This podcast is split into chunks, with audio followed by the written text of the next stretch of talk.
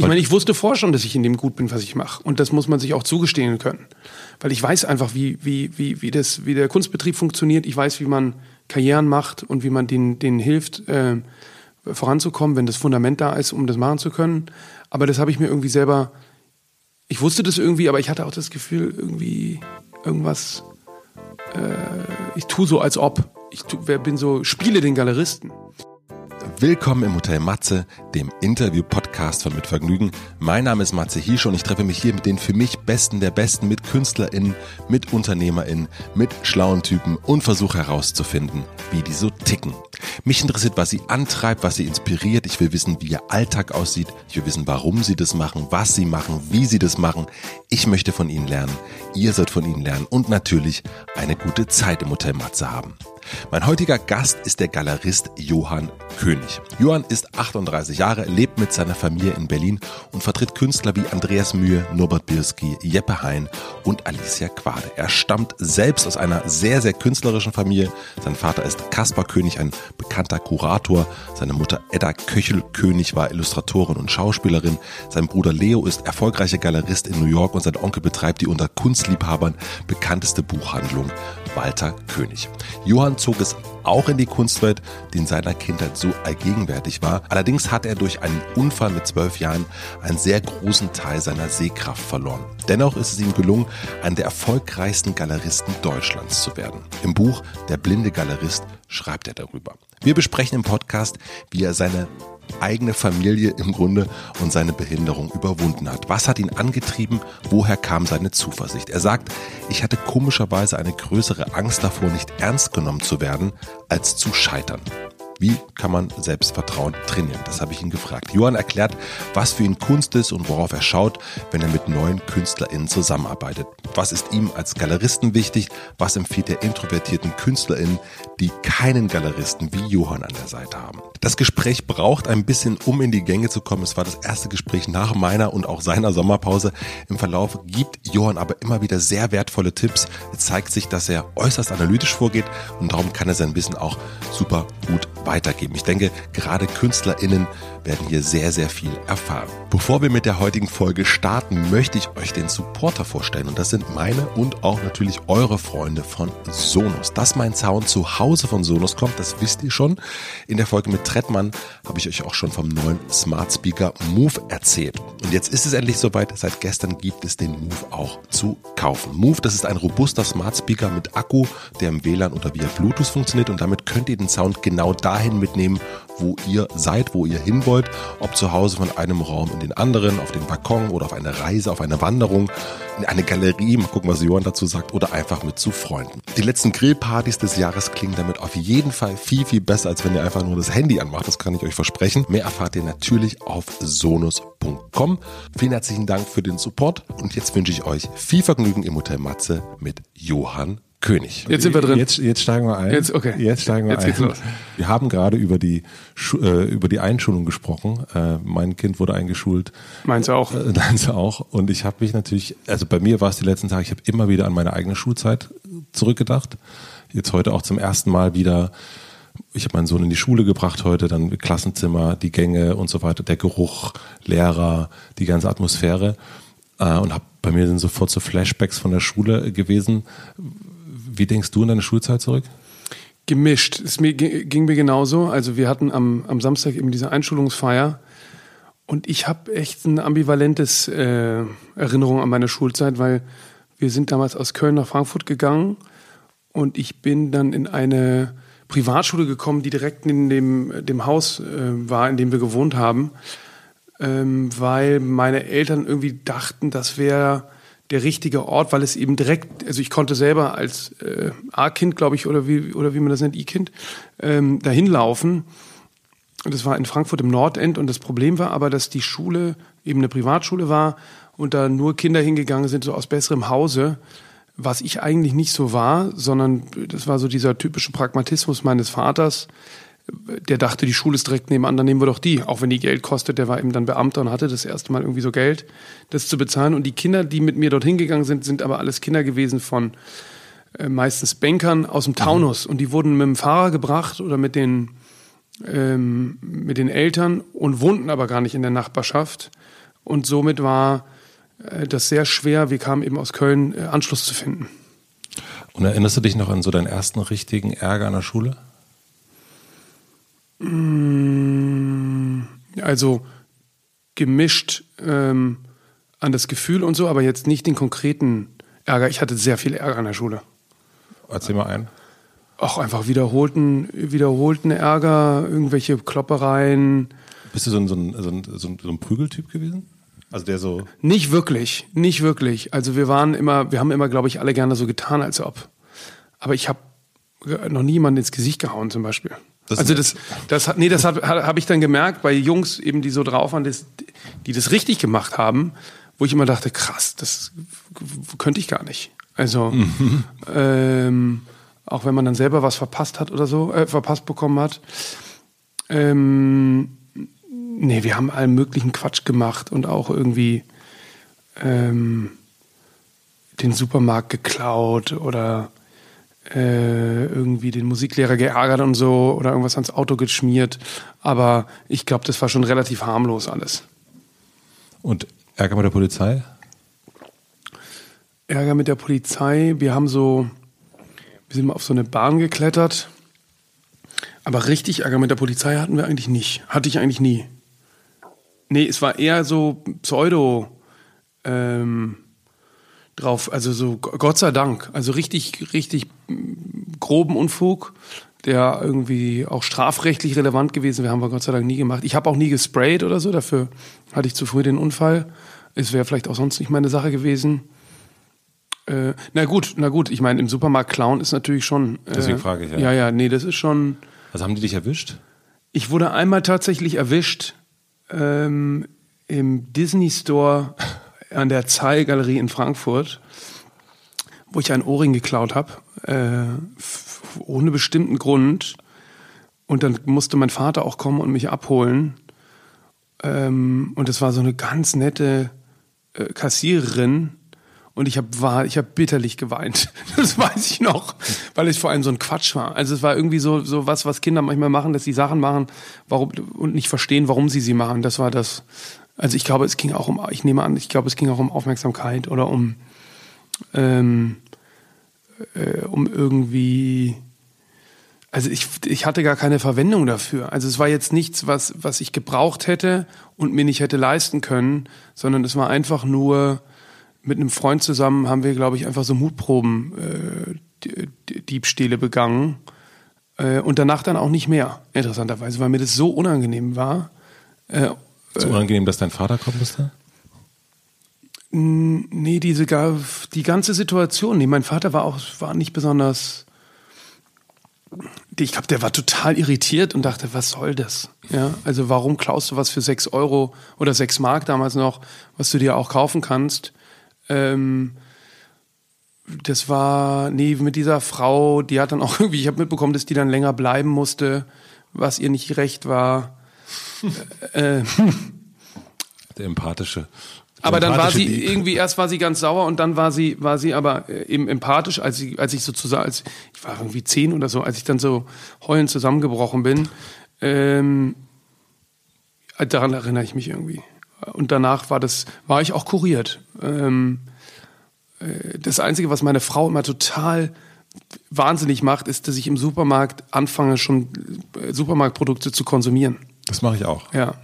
Und meine Frau hat irgendwie mal äh, ein schlechtes Erlebnis gehabt, irgendwie, weiß ich nicht, weil sie aus Versehen was mitgenommen hat oder Ärger bekommen hat, weil sie das genau das gemacht hat. Ich mache das immer, aber ich bezahle auch immer. aber ich fange schon an, alles Mögliche zu essen oder zu trinken oder so. Kann man ja später bezahlen. Wie bist du jetzt? Also du hast vier Kinder. Ich habe äh, vier Kinder. Aber also so die ersten beiden mit deiner Ex-Freundin. Richtig. Die zweiten zwei jetzt mit deiner Frau Lena. Genau. Wie kann ich mir das so vorstellen bei, bei den Königs zu Hause?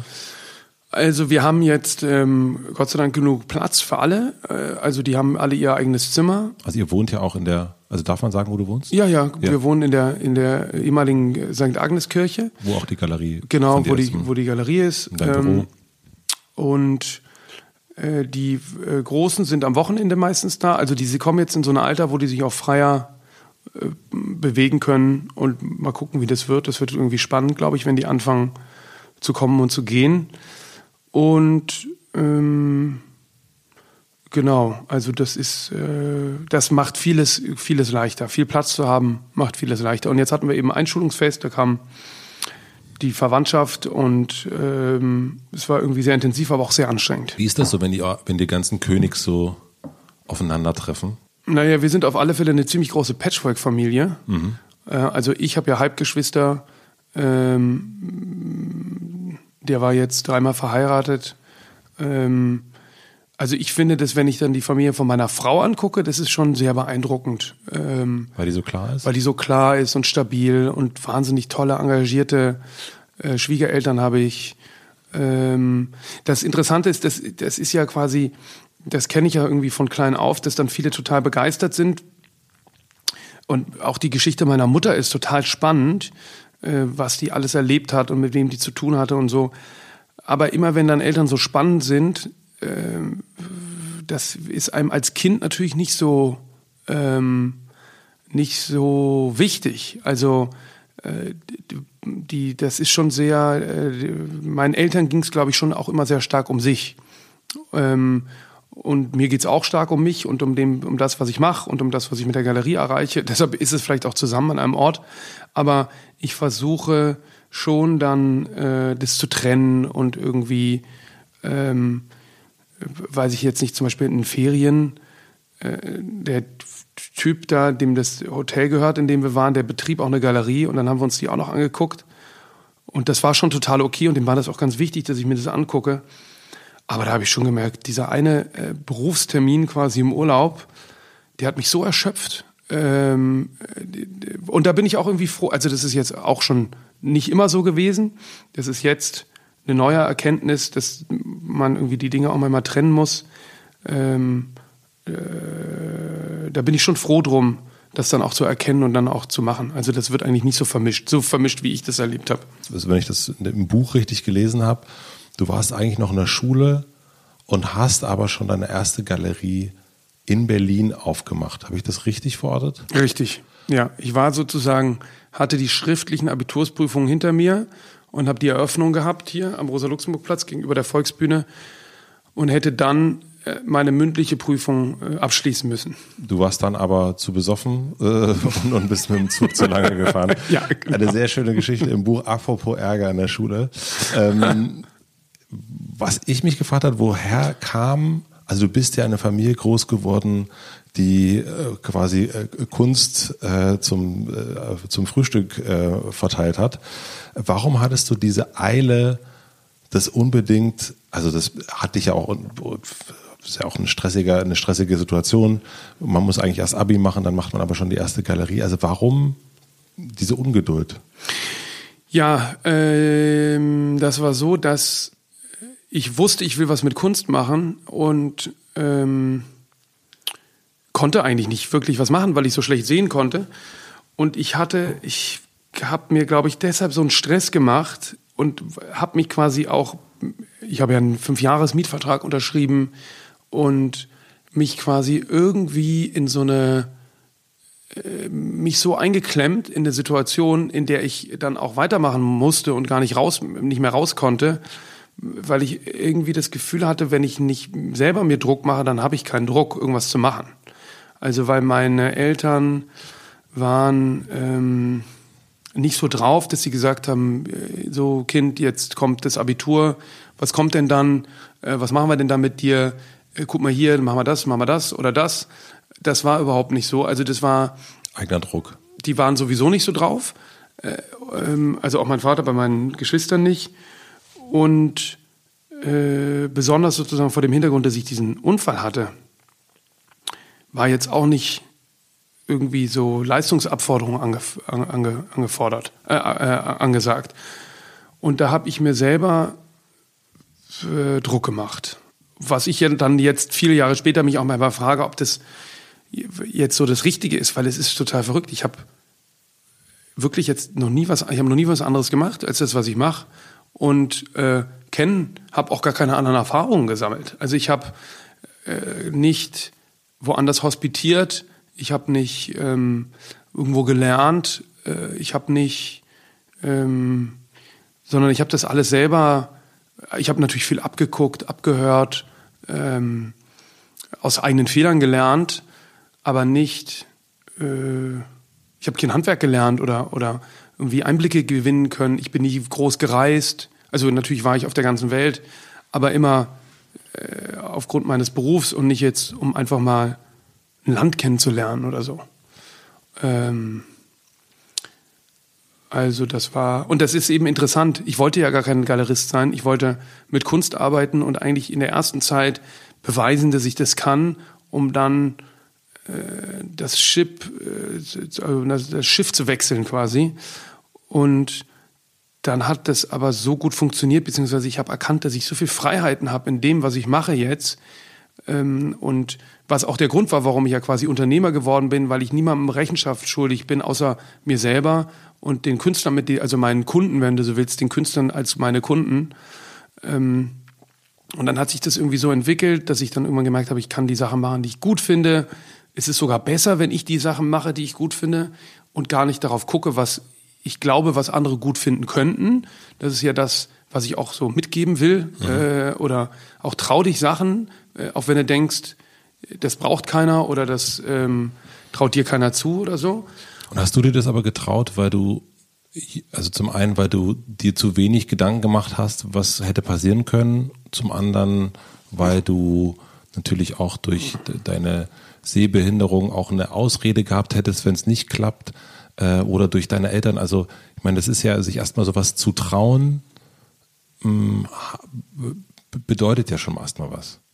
Kannst du das irgendwie? Ja, ich habe auf alle Fälle war mein Bruder eine große, hat eine, mein Halbbruder hat eine große Rolle gespielt, weil der hatte eine Galerie in New York aufgemacht. Der hat aber erst mit lauter anderen Galerien gearbeitet, hat dann eine Galerie aufgemacht. Ähm, und da war auch viel Aufmerksamkeit da für ihn und so. Und das, da war ich schon auch eifersüchtig. Ähm, also Richtung beweisen wollen. Ja, ich habe meinem Bruder nachgeeifert. Ne? Das ist mein großer Bruder, war eine totale ähm, wichtige Figur oder ist er immer noch. Ähm, und dann wollte ich das irgendwie auch. Und ich äh, sind viele Sachen zusammengekommen. Auch Künstler, die mich darin bestärkt haben, dass, das, dass ich das kann. Ich hatte interessanterweise eine größere Angst vor, ähm, vor nicht ernst genommen zu werden, als vor dem Scheitern. Und ich komme jetzt nicht aus einem total finanziell, also das ist jetzt nicht so, dass es keine Rolle spielen würde zu scheitern und es dann äh, äh, der Vater kommt und einen Scheck schreibt, so ist es absolut nicht. Aber es war auch noch vor Hartz IV, muss man sagen. Ähm, und als ähm, und ich hatte ja auch eine Eingliederungshilfe als ähm, äh, quasi es gibt für Schwerbehinderte ein ähm, so, ein, so, eine Möglichkeit der Eingliederungshilfe, da kriegt man eine Arbeitsassistenz, dass man sich im Berufsleben beweisen kann. Und das geht eben, wenn man, das hatte ich mitbekommen, das hat ein, ein Schüler an der äh, Schule, der hat sich als Masseur selbstständig gemacht und hat es bekommen. Und ich konnte den dann irgendwann vermitteln, dass das durchaus, habe so einen Businessplan, ich war im Wirtschaftsabi, habe ich einen Businessplan gemacht, in dem sozusagen zu sehen war, äh, ich kann zumindest mein eigenes Einkommen damit erwirtschaften und dann habe ich eben eine Arbeitsassistenz bewilligt bekommen die mir da geholfen hat und mich äh, unterstützt hat in solchen Sachen, also Korrespondenz und so. Ähm, und ähm, ja, ich wusste aber auch überhaupt nicht, worauf ich mich einlasse. Also es war, ich war sehr naiv ähm, und hatte nicht ähm, überschaut, was das eigentlich wirklich heißt, Galerie. Und die Bedingungen sind damals auch ein bisschen andere gewesen als heute. Also Berlin war günstiger, Mehrwertsteuer war günstiger. Ähm, die Bürokratie war nicht so groß, wie sie jetzt ist. Äh, ja. Und hat sich so in den, also in dem, wie dein Job ist als Galerist, hat es sich dann total verändert in den letzten Jahren? Ich meine, du hast jetzt 40 Mitarbeiter, damals hattest du ähm, einen bewilligten äh, Assistenten. ähm, also ist deine Arbeit, also aber von außen wirkt die Arbeit eines Galeristen ja dann doch immer gleich, nur halt hast du jetzt mehr Künstler. Also so gefühlt. Und damit mehr Verantwortung, damit mehr Budgets. Ja, wir haben natürlich, ein, wir betreiben sehr große Ausstellungen bei uns selbst, die einen technischen Leiter brauchen, Logistik, ähm, Aufbau, Manpower. Äh, Aber das machst du ja nicht du. Nee, eben. Das mhm. machen eben diese ganzen Leute, ne? Mhm. Aber die Arbeit, na, es ist so, dass sich die Arbeit des Galeristen insofern verändert, äh, ist, dass es früher schon eher so war, man hat seine Ausstellung gemacht und hat gehofft, dass einer kommt. Und jetzt ist es so, dass wir ähm, schon quasi uns selbst auch zu einer eigenen Marke entwickelt haben, äh, die wir als Vehikel benutzen, um unsere Künstler unterzubringen. Und ähm, wir haben ein eigenes Magazin, äh, das wir rausgeben, um die Inhalte noch stärker bei, äh, darzustellen von den, von den Künstlern. Ähm, ja, es ist, aber ich meine, das ist schon komisch. Manchmal ist man, äh, liegt man abends im Bett und fragt sich, was habe ich eigentlich, was mache ich eigentlich? Was ist eigentlich dein Beruf? Ja, mhm. ja. Und also hat sich, also, oder was würdest du sagen, hat sich am meisten verändert? Also natürlich hast du jetzt eine ganz andere Sicherheit, aber auch ähm, damit natürlich auch, auch Zuversicht. Aber wie du dich als Person verändert hast? Gibt es da irgendwie Sachen, wo du sagst, das ist jetzt komplett, das habe ich überhaupt nicht mehr als das, was ich da ganz am Anfang hatte?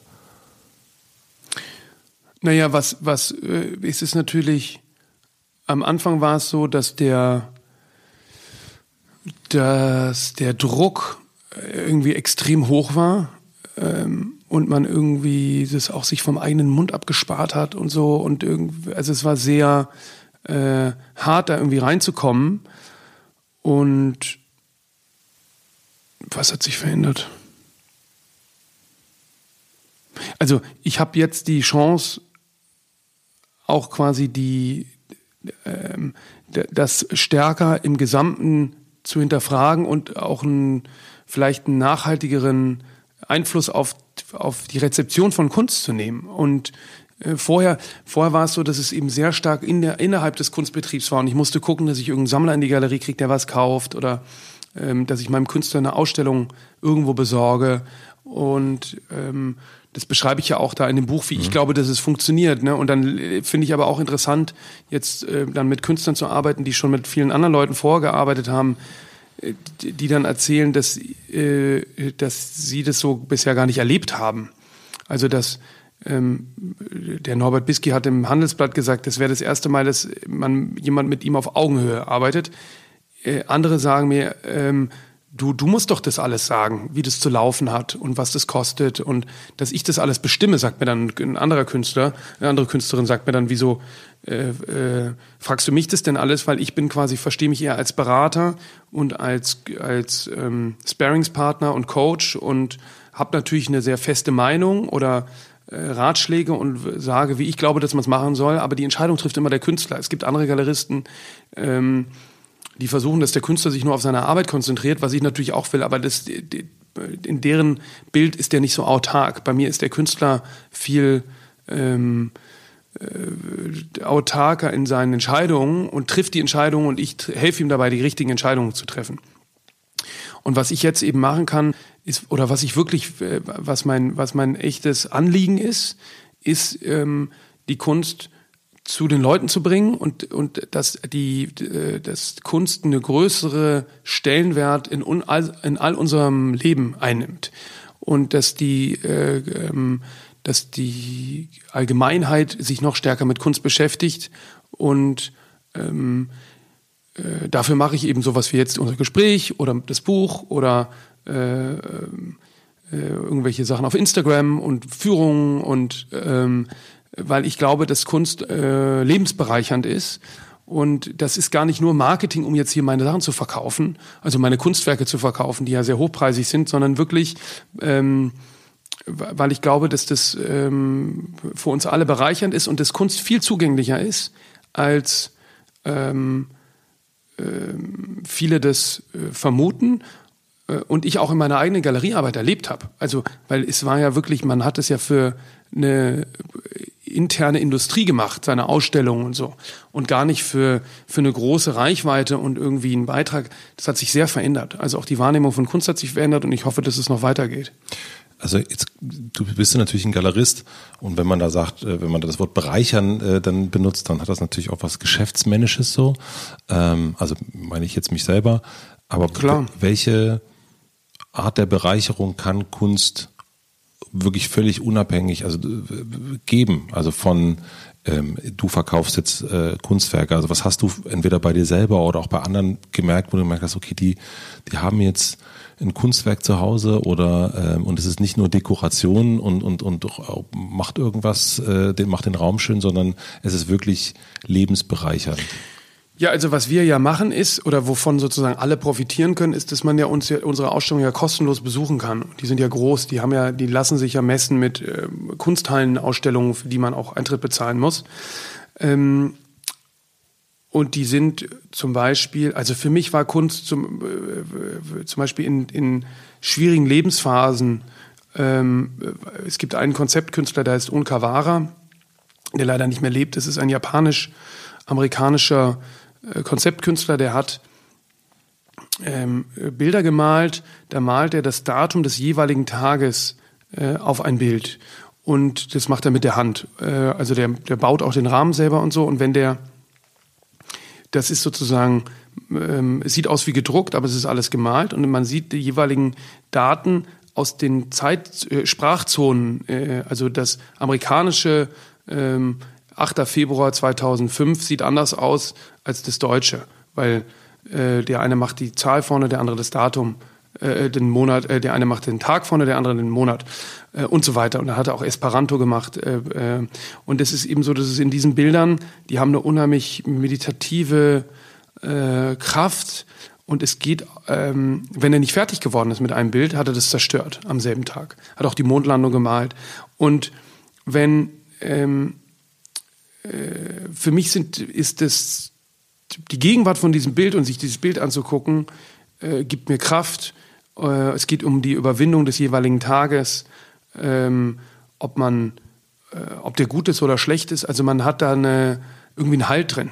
Und dann gibt es andere ähm, äh, Positionen, äh, die einem ähnliche ähm, Freude, Bereicherung, es ist wie Literatur, Kunst, äh, Film, äh, Musik. Es hat quasi ähm, energetische bis ähm, ähm, sinnierende, alle möglichen Formen, die, einen das, die, die einem das teilt, würde ich sagen.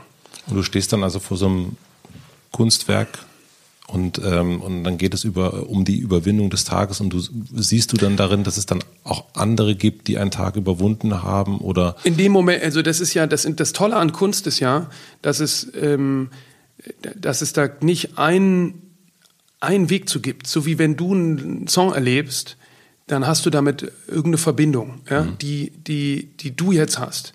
Und die teilen vielleicht ganz viele Leute, ja. aber die hast du jetzt ganz, das ist, das ist ja auch, warum es irgendwie, glaube ich, so gut funktioniert, dass die Galerie in der Kirche ist, weil es so ähnlich ist eigentlich wie mit dem Glauben. Äh, man teilt, man teilt irgendwie die Auseinandersetzung mit anderen Menschen, was sehr, was sehr intim ist, aber trotzdem ist es eine sehr eigene Auseinandersetzung.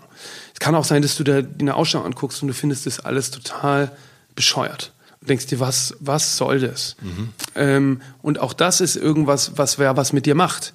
Also ich glaube, dass die, ähm, ähm, das ist das, was es für mich ist. Ja, dass der quasi, ähm, der hat sich in diesen, in dieses Stadium versetzt, als er dieses Bild gemalt hat.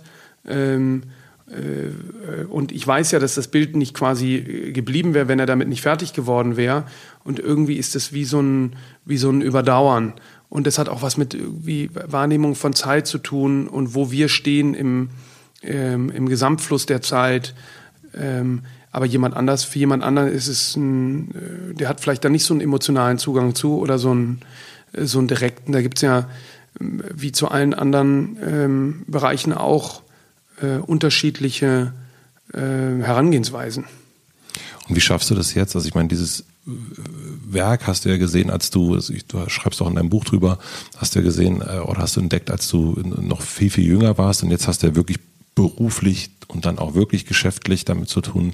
Und wenn man dann über Bereicherungen reden, dann hat das natürlich auch wirklich eine Wirtschaftlichkeit. Ähm, wie kannst du das an der Stelle trennen zwischen, das ist mein, äh, hier, hier denke ich nicht an die Zahlen und denke nicht daran, dass es, ähm, dass es mir irgendwie die MitarbeiterInnen bezahlt, sondern das ist, ähm, hier schaffe ich meinen eigenen äh, Resonanzraum oder hier fülle ich meinen eigenen Resonanzraum. Da geht es nicht, ja, da geht es einfach um vielleicht Spiritualität und nicht um ähm, Geschäftsmännlichkeit.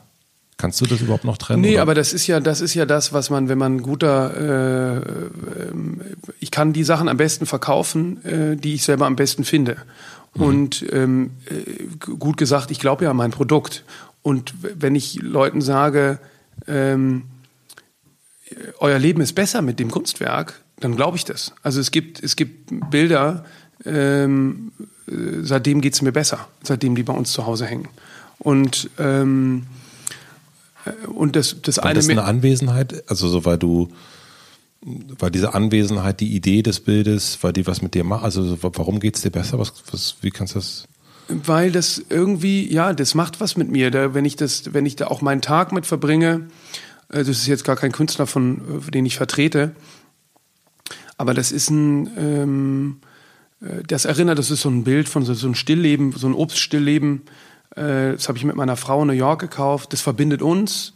Ähm, das ist ein, ähm, leistet jeden Tag, bei uns in der Küche, leistet jeden Tag einen Beitrag äh, in, unser, in unserem Leben. Es gibt auch Sachen, die habe ich gekauft, die haben irgendwie nicht äh, ähm, äh, äh, standgehalten. Ähm, dann habe ich sie entweder wieder verkauft oder, oder einfach auch abgehängt und dann kommen vielleicht andere Zeiten, wo sie wieder irgendwie ihren Beitrag leisten.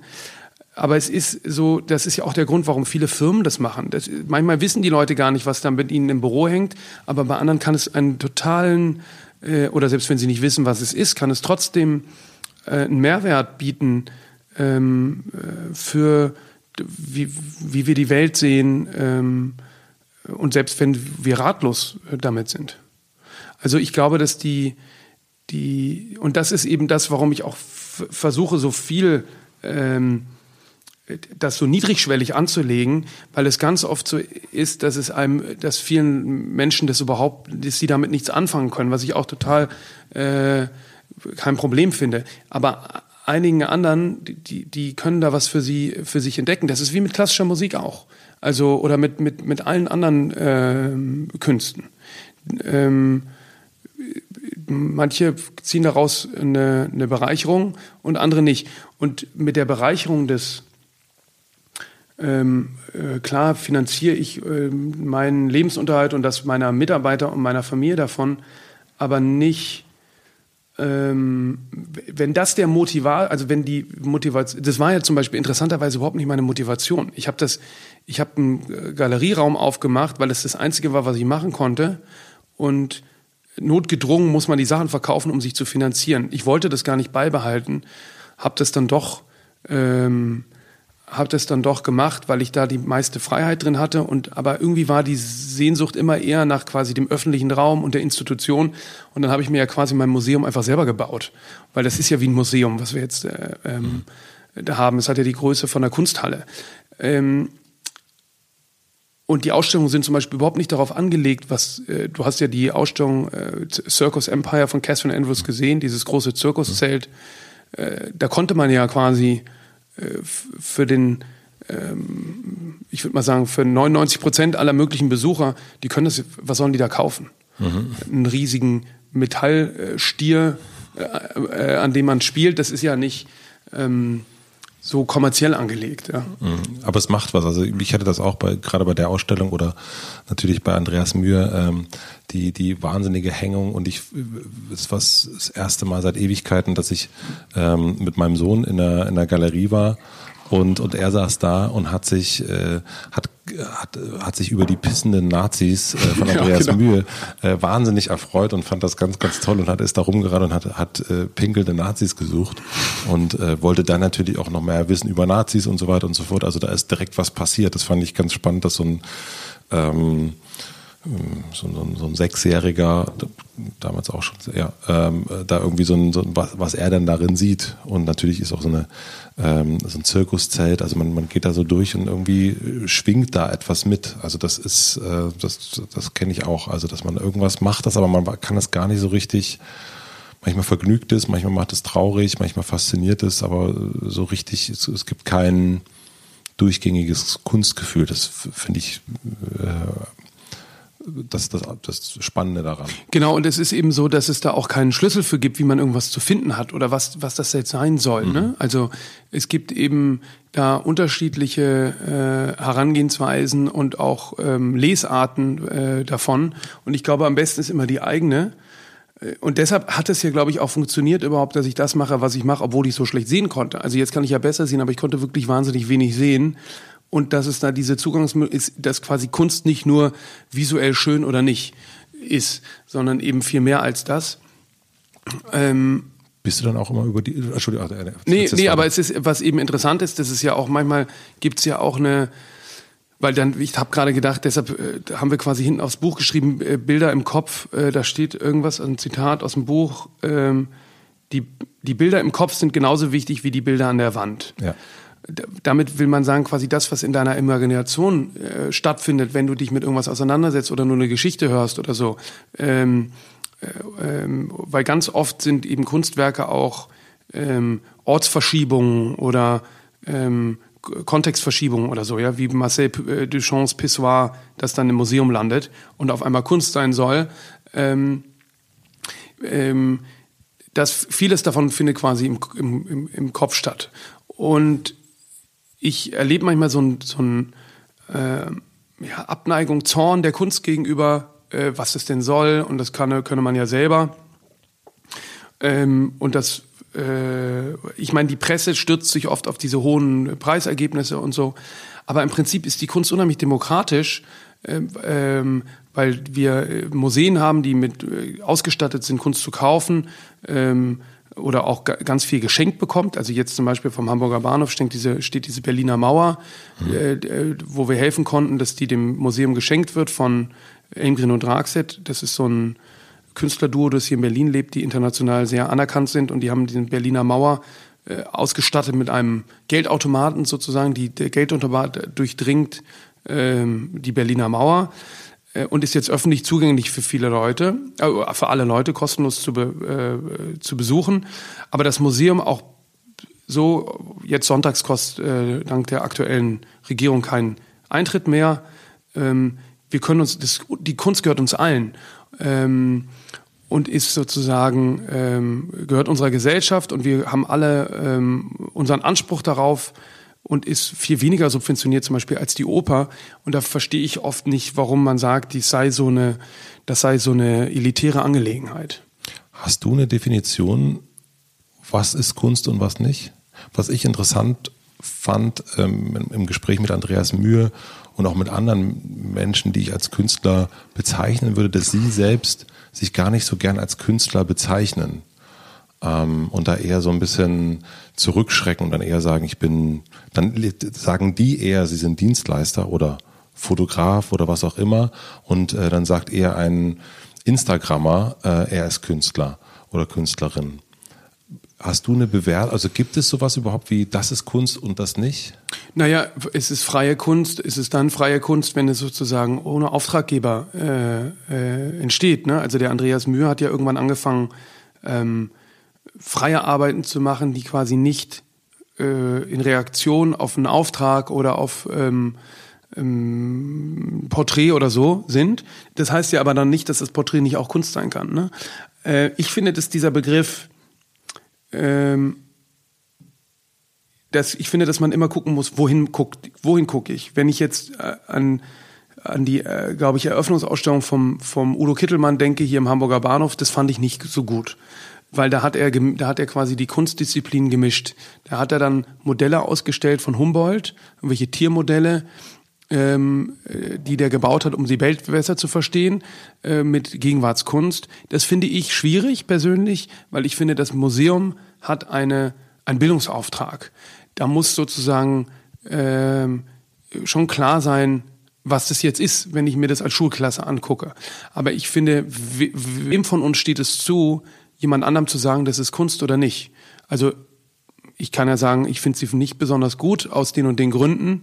Ähm, aber das heißt nicht, also ich hatte zum Beispiel ein super Erlebnis. Ähm, da war ich mit, ähm, äh, wie heißt er denn jetzt hier, der, der Filmemacher und Maler äh, Schnabel, Julian Schnabel. Mhm. Ähm, äh, ich, war, ich hatte ein super Erlebnis, da war ich mit Julian Schnabel essen bei Richard Grinnell, dem amerikanischen Botschafter, wo ich mir irgendwie gut überlegt habe, ob ich da überhaupt hingehen soll. Äh, und dachte, warum soll man jetzt da nicht hingehen äh, und ins Gespräch kommen. Und habe dem dann auch eine Monica Bonvicini Guild-Mütze mitgebracht aus unserem hauseigenen Königssouvenir-Label, was sie in Reaktion auf Trump gemacht hat. Also weil jeder Trump-Wähler soll eine Guild-Mütze kaufen, auf dem man sozusagen seine Schuld anerkennt. Der Grenell hat es überhaupt nicht kapiert, mhm. hat aber trotzdem die Mütze aufgenommen, hat gesagt, great, äh, aufge, aufgehabt. Ähm, und dann war es eben so, dass der Grinnell dem Schnabel gesagt hat, oh hier, der wusste nicht richtig, wer das ist, was ich auch schon verrückt fand, äh, kannte den nur als Filmemacher, aber nicht als Künstler. Und irgendwann hat er gecheckt, dass es ein Künstler ist und meinte, oh, hier, da muss ich dir ein Bild zeigen. Und hat uns dann da in seiner, ähm, äh, in seinem, in seinem Domizil, äh, in sein Schlafzimmer äh, geführt und hat uns dann ein Foto gezeigt. Ähm, und der Julian Schnabel meinte, das war so ein, irgendwie eine Frau auf einer Bier, auf einer Treppe, die irgendeine Bierflasche in der Hand hatte. Und der Julian Schnabel, er sagte, und was sagst du dazu? Was sagst du dazu? Und der Julian Schnabel sagte, naja, es ist scharf. Es ist ein, es ist ein scharfes Foto. Meine Fotos sind unscharf. Ähm, was sozusagen, also es war, der hat das ihm nicht gesagt, aber es war klar, was er davon hielt, nämlich gar nichts. Und das Interessante war aber, dass er ihm sagte, naja, es ist ein scharfes Foto. Also handwerklich ist das alles richtig. Das äh, Modell sitzt irgendwie in der Mitte des Fotos scharf auf einer Treppenstufe, es ist richtig belichtet. Ähm, und für den äh, Grenell war das sozusagen ein Meisterwerk. Und der Schnabel meinte, meine Arbeiten sind nicht scharf. Also es ist, ähm, ich finde, ähm, und die meiner Meinung nach irgendwie eine Relevanz haben und für die setze ich mich ein. Aber ich finde das nicht richtig. Ähm, äh, ich finde, das ist äh, Beuys folgend, wir sind alle Künstler. Mhm. Und ich finde auch, ähm, wenn Schauspieler Künste machen oder äh, Fotografen, das sind, ich finde, das sind fließende Übergänge und ich glaube, dass sich das sowieso äh, immer mehr verändert. Aber wie gesagt, bei Museen denke ich, gelten irgendwie andere Maßstäbe als jetzt in privaten Galerien oder ähm, äh, auf eigenen Instagram-Seiten oder so. Wie entdeckst du Kunst gerade? Also oder wie entdeckst du Künstler, die, mit denen du arbeiten willst? Also viel auf ähm, also viel auf internationalen Gruppenausstellungen, also wie der Biennale in Venedig, aber auch auf Rundgängen, also auf Akademierundgängen, habe ich äh, zum Beispiel Alicia Quade, mit der ich jetzt seit über zehn Jahren zusammenarbeite, die habe ich hier auf der ODK äh, entdeckt. Mm. Ich habe, ähm, äh, was habe ich denn jetzt als nächstes? José Davia ist ein mexikanischer Künstler, den wir jetzt groß in der Galerie zeigen äh, in ein paar Monaten. Den habe ich auf einer Messe entdeckt, bei einer anderen Galerie am Stand. Das hat mir gut gefallen und dann habe ich angefangen, das weiter zu verfolgen. Ähm, ich habe aber zum Beispiel, äh, wir wollen unser Café wieder betreiben in St. Agnes. Das steht quasi, im Moment nutzen wir das nur intern und ich hätte gerne wieder ein richtiges ähm, Café mit vielleicht kleiner Küche irgendwie. Und das wollte ich ausbauen lassen von einem Künstler, also der macht auch so Interior-Sachen in Düsseldorf, der heißt Andreas Schmitten. Und der hat für die Kunstsammlung Nordrhein-Westfalen so, ein, so, ein, so eine Art Meetingraum gestaltet. Das hat mir gut gefallen. Da wollte ich den quasi anheuern als Interior Designer und bin dem darüber irgendwie näher gekommen und habe dann entdeckt, was das für ein toller Künstler ist. Und zum Café ist es nicht gekommen, aber jetzt äh, machen wir die zweite große Ausstellung im Januar. Also es ist ähm, und vertreten den jetzt äh, richtig. Also äh, es ist eigentlich wollte ich es nämlich nicht machen, weil ich wollte eigentlich jetzt nicht so äh, einen ganz jungen Künstler ausstellen ist dann doch so gekommen. Ähm, also da gibt es alle möglichen. Aber in der Regel muss ich wirklich sagen, äh, kommen sie, äh, komme ich selber, stolper ich selber drüber. Also nicht so ähm, durch Bewerbungen oder so. Und was sind so Sachen, die, also wenn ihr euch dann kennenlernt, äh, du und Andreas, äh, Andreas Mühe jetzt vielleicht oder kannst auch jeden anders, äh, anderen nehmen, ob das jetzt ein bekannterer oder nicht so bekannter ist. Was sind das für Gespräch am Anfang? Was, was, was, was ist denen wichtig, wenn sie mit einem Galeristen zusammenarbeiten? Was ist dir wichtig, wenn du mit einem Künstler, mit einer Künstlerin zusammenarbeitest? Also natürlich ist irgendwie wichtig, dass man miteinander klarkommt und ein gutes, ähm, ein gutes Gefühl hat. Ähm, also erstmal so die menschliche. Genau, Nummer. das ist natürlich irgendwie wichtig. Es ist aber auch wichtig, dass ich, ähm, dass ich das Gefühl habe, dass die, dass die was wollen und mir ist wichtig, dass ich einen Beitrag leisten kann. Also ich will nicht, ich will nicht mit Leuten arbeiten, wo ich das Gefühl habe, pass auf, so sieht's aus, das Geschäft läuft, hier ist dein Anteil, du kriegst die und die, äh, das und das Volumen ähm, und du kümmerst dich um Vertrieb und das war's. Also ich will, ich will schon, ähm, äh, also äh, ich habe keine große Befriedigung durch den, also ich verkaufe ja sowieso nicht so viel selber Kunst, sondern das machen äh, meine Kollegen mehr, äh, Kolleginnen, ähm, sondern ich finde es toll, wenn ich das schaffe, einen Künstler, der vorher in dem einen Bereich wahrgenommen wird, in einen anderen krieg. Oder Hast du ein Beispiel dafür? Naja, jetzt zum Beispiel beim Andreas Mühe äh, ist unser erklärtes Ziel, den richtig, ähm, ähm, den wirklich irgendwie als Künstler äh, wahrgenommen zu bekommen und nicht als so sehr als Fotograf. Und äh, bei der Katharina Grosse war es wichtig, die ähm, in, in eher in so einen skulpturalen, installativen Kontext zu rücken, als statt in so ein, nur in so einen Malereikontext, sondern dass die ähm, das ist eine, weil das, wir haben ja quasi innerhalb der Kunst alle möglichen unterschiedlichen Bereiche und was, worum ich mich sowieso immer bemühe, ist, ist alle äh, Disziplinen miteinander zu mischen. Mhm. Also ich vertrete, ich finde Kunst am interessantesten, wenn es multidisziplinär ist und ich finde auch, ähm, dass diese ganzen Branchen sich noch stärker durchmischen müssen. Zwischen Theater, Kunst, Musik, ähm, mhm. äh, Oper, Mode und so, das ist für mich alles eins. Also im Sinne von Beuys, jeder ist Künstler, deswegen ist auch alles zusammen. Ja, ich glaube, der hat das nicht ganz so. Ähm, für mich ist schon ein Unterschied natürlich zwischen Kunst äh, und Mode, ähm, weil sie quasi auch Kunst hat einfach keine Funktion. Mhm. Ähm, aber sie kann natürlich eine Funktion haben.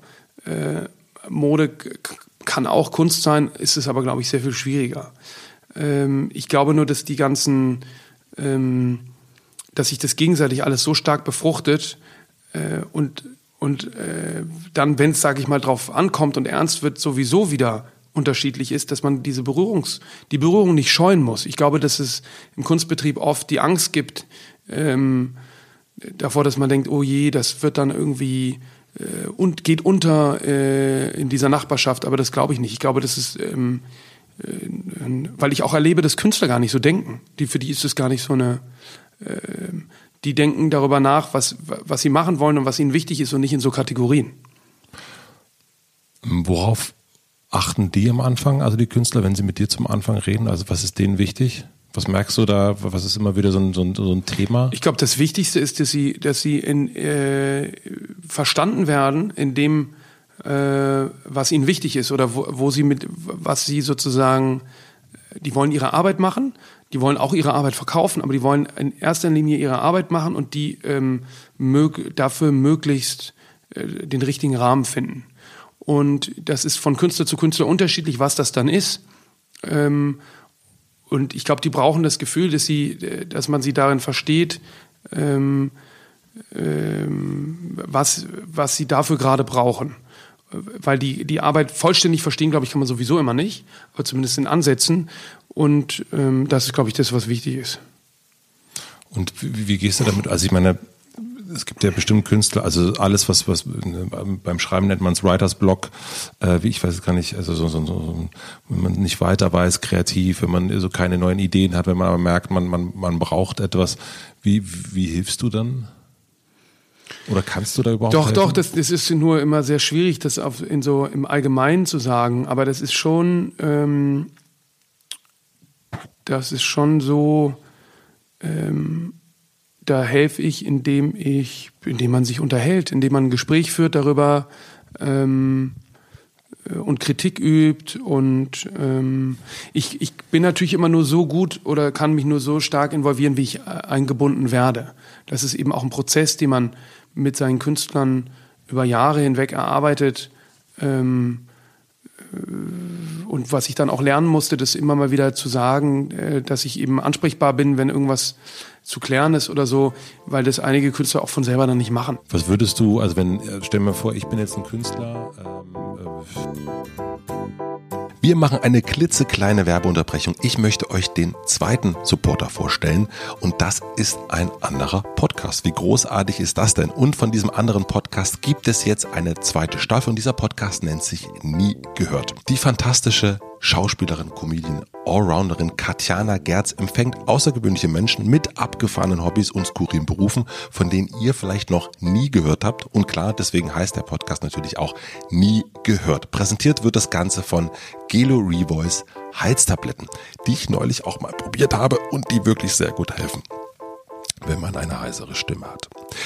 Zu Gast sind in dieser Staffel unter anderem Songwriter Nisse, auch ein Freund des Hauses hier, der Künstler und Maler Paul Schrader und viele weitere Menschen, die eine Stimme verdient haben und auch definitiv haben. Ich zum Beispiel freue mich schon sehr auf die Folge mit Mitra Kasai, mit der ich neulich Rollschuh gefahren bin. Mir hat die erste Staffel schon sehr, sehr viel Freude bereitet. Da ist unter anderem auch der Micha Fritz von Viva Con Aqua zu Gast und ich bin schon sehr, sehr gespannt auf die Fortsetzung, vor allen Dingen auf die raue Lache von Katjana. Um die neuen Folgen zu hören, geht einfach auf podstars.de slash Stimme oder abonniert den Podcast über die üblichen Kanäle. Ihr wisst schon, Apple, Spotify und so weiter und so fort. Vielen herzlichen Dank an nie gehört slash Gelo Revoice. Und jetzt zurück zu Johann König.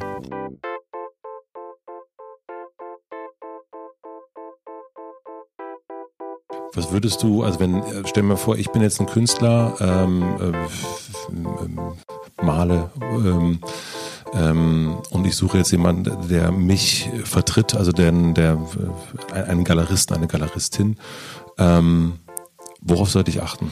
Also ich würde, das Wichtigste ist, ich habe mir früher ganz am Anfang meiner Karriere, habe ich mir immer alles angeguckt und habe dann manchmal gemerkt, die Künstler, die in die Galerie kamen und mir ihre Sachen gezeigt haben, äh, die hatten sich gar nicht angeguckt, was ich mache. Und, ähm, und wollten aber, dass ich mir angucke, was die machen.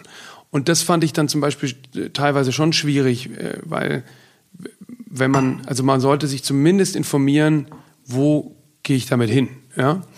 Also wenn man, ich würde den Künstlern jetzt, äh, Künstlerinnen und Künstlern raten, zu schauen, wo ordne ich, wo würde ich das jetzt einordnen selber und dann schauen, wer vielleicht sowas in der Art macht und wo, was finde ich gut selber als Künstler, wo würde ich mich sehen und nicht nur da sehen, weil das jetzt ein großer Name ist und der hohe Preise erzielt und auf allen wichtigen Messen ist. Das ist nicht das Kriterium. Mhm. Ähm, weil das ist auch nicht das Kriterium, wie ich junge oder oder nicht gar nicht jung, wie ich äh, an Künstler gehe. Da gucke ich ja auch nicht, kann ich das teuer verkaufen? Sind die in Museen? Sind die auf Biennalen? Das ist ja das Ziel, was ich erreichen will für die. Sondern dann würde ich gucken, ähm, was mache ich? Wo passt es hin? Warum passt es dahin? Äh, und dann würde ich da die Nähe suchen. Ähm, und, ähm, und die Auseinandersetzung und gucken, ähm, weil es ist zum Teil, glaube ich, gar nicht so, ähm, wenn man da ähnliche Interessen verfolgt oder äh, auch an, an mich, an vielleicht an andere Künstler wenden, die so ähnlich arbeiten oder so, ähm, dann, äh, ich meine, ein großer Grund, warum Kunsthochschulen, äh, das ist wie überall auch, ist das Netzwerk an der Kunsthochschule wichtig. Und da lernt man dann auch andere Künstler kennen und man hat einen Rundgang und man, ähm, das sind eben so Szenen, so wie das, weiß ich nicht, in der Start-up-Szene oder in anderen Szenen ist das, glaube ich, auch nicht anders oder in der Musikszene.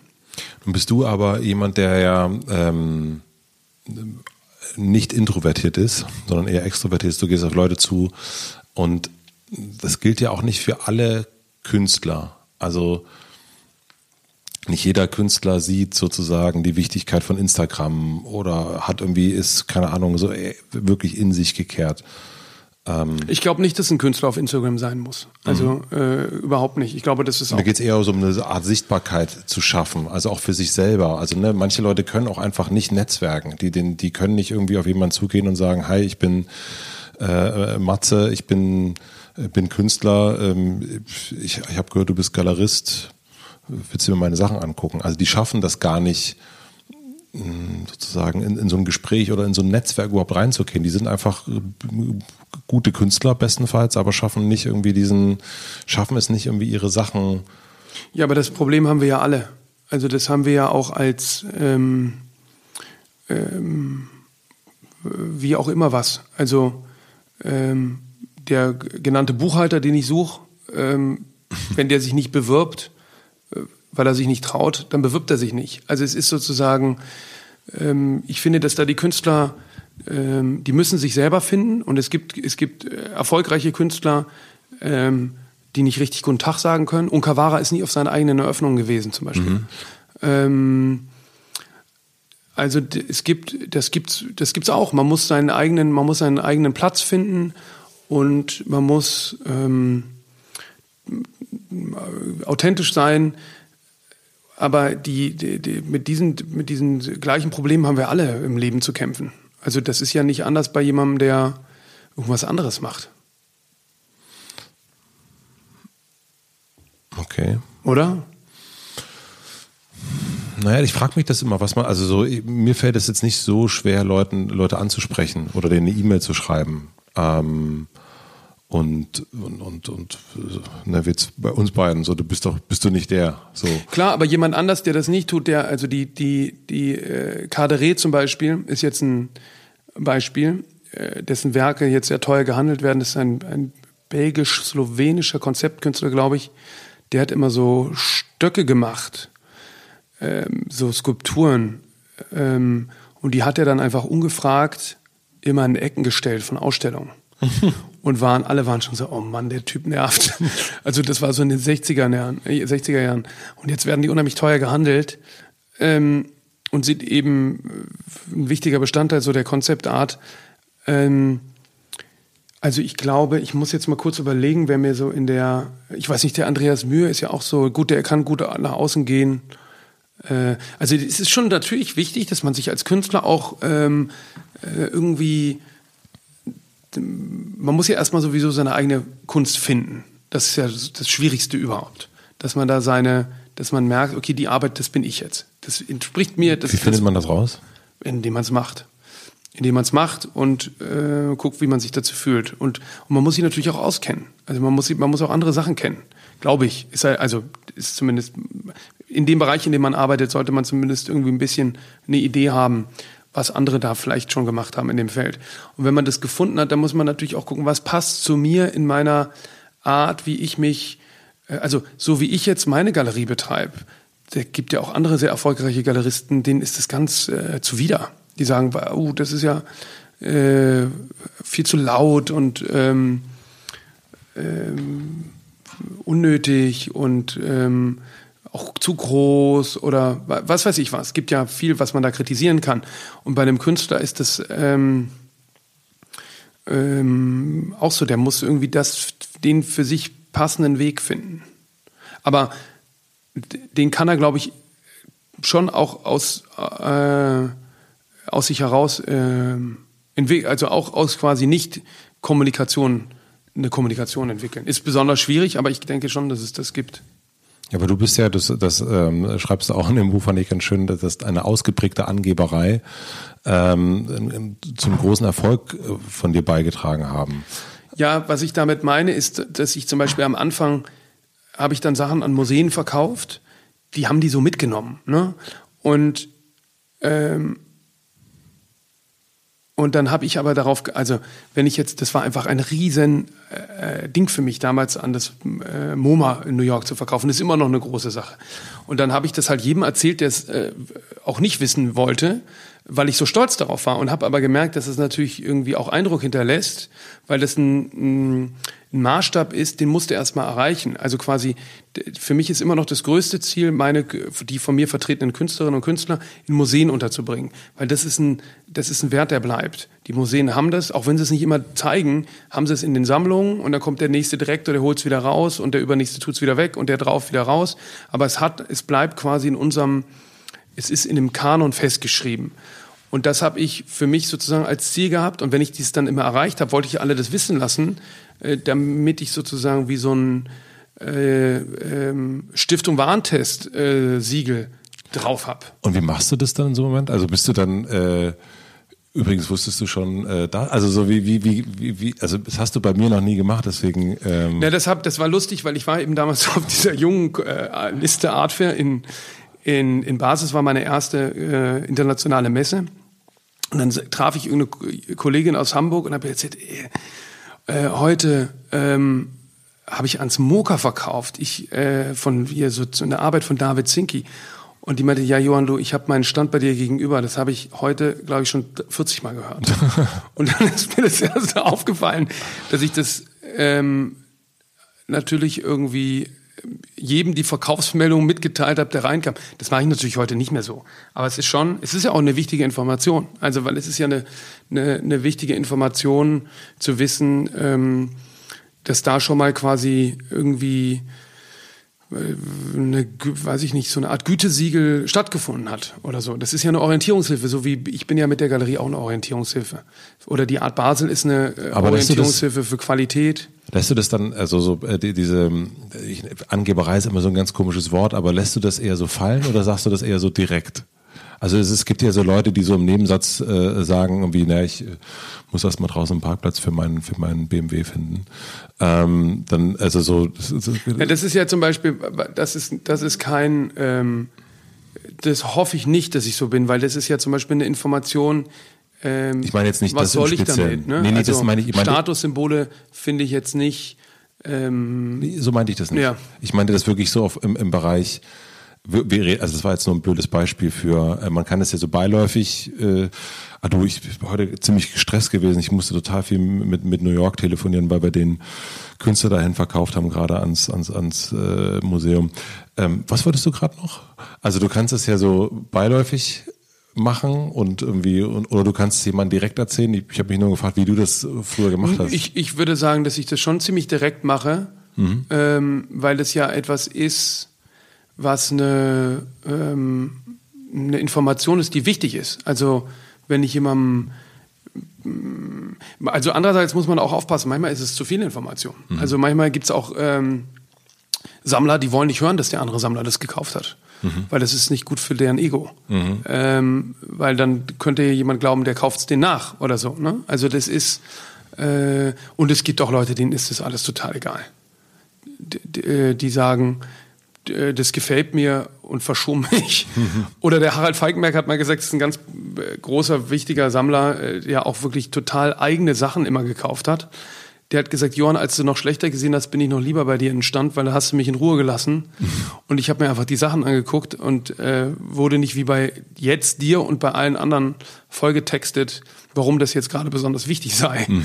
Also das ist irgendwie natürlich auch, ähm, äh, also wenn das MoMA was kauft, die haben ja nicht nur das gekauft. So muss man es natürlich auch sehen. Die haben auch andere Sachen gekauft. Bist du jetzt ein bisschen, also je älter und erfolgreicher du wirst, äh, wirst du jetzt mehr so Understatement-mäßiger oder also wie, wie verändert sich das?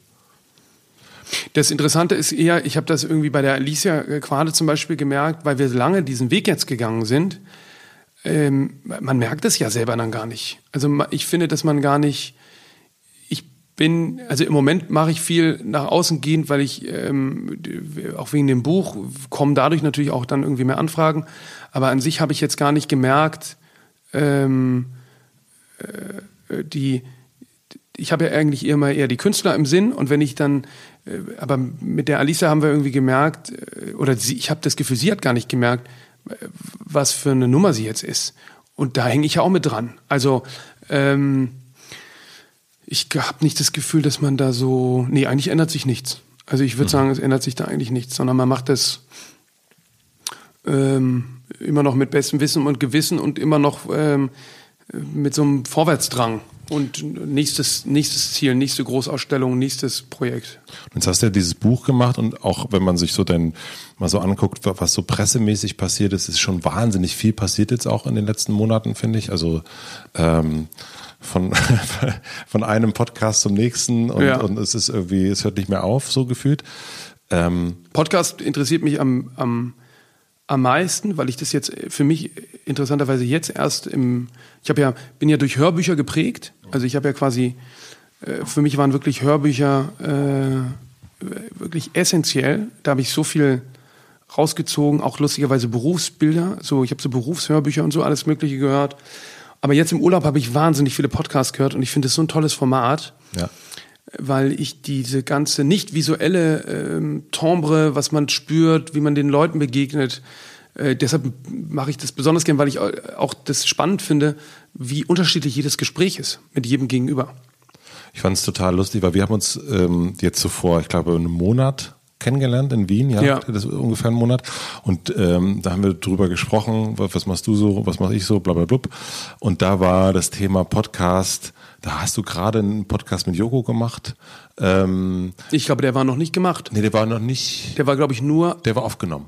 War der schon aufgenommen? Der aufgenommen? Ah, ich dachte, der war nur terminiert. Nee, der war aufgenommen. Ah, okay, okay. Und, ähm, und da erzähltest du so ein bisschen davon, Und das war aber für dich, ich, man merkte so, du bist da wirklich, du weißt noch gar nicht so über Ich dieses, wusste nichts, nee, nein, über das nee. Medium. Und wirklich so einen, einen Monat später ähm, äh, sieht man so, bist in dem Podcast, bist dort, kommst hierher. Ja, und meine, hast du meine Story gesehen? Ich habe ja auch eine Story gepostet, soll ich auch einen machen? Ja, ja, genau. Und du, Ja, du und ja. sofort bist du in diesem äh, in diesem äh, Game drin und ich fand es ähm, sehr interessant auch zu sehen. Also man, ich konnte, man konnte darin so ein bisschen sehen, wie du arbeitest. 100 finde ich. Prozent. Genauso, genauso funktioniert's. Ganz, du bist, Ja. äh, gehst rein und gehst, zack, ganz viel Wissen, fragst Ja, ganz viel, alles. rufst Ja, an. Äh, ballerst dich total voll. Ja, genau. Und dann äh, kommt irgendwann der Punkt, mache ich jetzt selber einen oder mache ich jetzt keinen. Genau. Und äh, das fand ich sehr, sehr erstaunlich, wie innerhalb von so einer kurzen Zeit äh, jemand so zu so einem so ja, irgendwie dann so ein bisschen äh, sich so ein Profi-Lager spielt. Richtig, So. also nicht wirklich Profi, aber so ähm, durch ganz viel durch Fragen. So bin ich ja auch zu der Galerie gekommen. Ich habe es ja nicht in Praxis gemacht. Ich habe gefragt, gefragt, gefragt, gefragt. Ähm, und dann auch immer ganz, ganz, ich rede immer mit ganz, ganz vielen Leuten. Äh, aber das Interessante ist, dass das äh, wirklich äh, eigentlich immer funktioniert. Also auch wenn ich gucke, wie kriege ich jetzt irgendeinen Künstler in die in die Ausstellung oder in die und die Sammlung? Dann muss man sich, das ist der Rat, den ich eben auch den Künstlern geben würde. Heute Morgen habe ich wieder eine, eine, einen Beitrag gehört im, im Deutschlandfunk äh, über Sammelleidenschaft, an, über einen Sammler, dem ich schon ganz viel verkauft habe in den Niederlanden. Jetzt habe ich den noch besser dadurch kennengelernt und jetzt kann ich dem in seinem eigenen Interesse noch besser Sachen verkaufen, ähm, weil ich jetzt noch was über den weiß, was ich vorher gar nicht wusste. Und, äh, und damit tue ich ihm ja was Gutes. Die Leute wollen ja von uns bekatert werden mit Kunst. Und, ähm, äh, und die Kuratoren sind auch dankbar, wenn man ihnen gute Vorschläge macht für Ausstellungen oder für einen Beitrag oder, oder, oder. Ja? Und das ist eben, aber um, um solch, sowas zu machen, muss man es eben erstmal verstehen. Und deshalb hast du richtig, so genau so war es. Ich kannte das gar nicht. Ähm, äh, und dann muss ich erstmal so mein Hirn um eine Sache wickeln können, um zu verstehen, ähm, wie funktioniert das? Habe ich dich jetzt ja auch gefragt. Wie genau musstest du dich äh, vorbereiten? Wie, wie viel genügt die eigene Neugier? Ne? Ich Ja. bin einfach sehr neugierig. Ähm, was ich ursprünglich fragen wollte, äh, und dann, dann prüfen wir nochmal weiter ab, ist ähm, durch diese enorme Presse, die du jetzt bekommen hast und durch die enorme Aufmerksamkeit ja für dich als Galeristen, was finde ich in meiner Wahrnehmung sehr selten ist, also ich, du bist einer der wenigen Galeristen, die ich überhaupt kenne, ähm, und ohne dass wir uns jetzt also Klar. äh, in, in der Wahrnehmung Ja. überhaupt kenne, hat sich irgendwas geschäftsmäßig dadurch verändert für dich? Also verkaufst du gerade mehr Bilder dadurch? Ist irgendwie, sind irgendwie Sachen leichter geworden im letzten halben Jahr, weil du das hast? Oder Also ich merke intuitiv, dass ich äh, gucken muss, dass das auch dann wieder weniger wird, weil ich auch nicht meinen Künstlern die Schau stehlen will.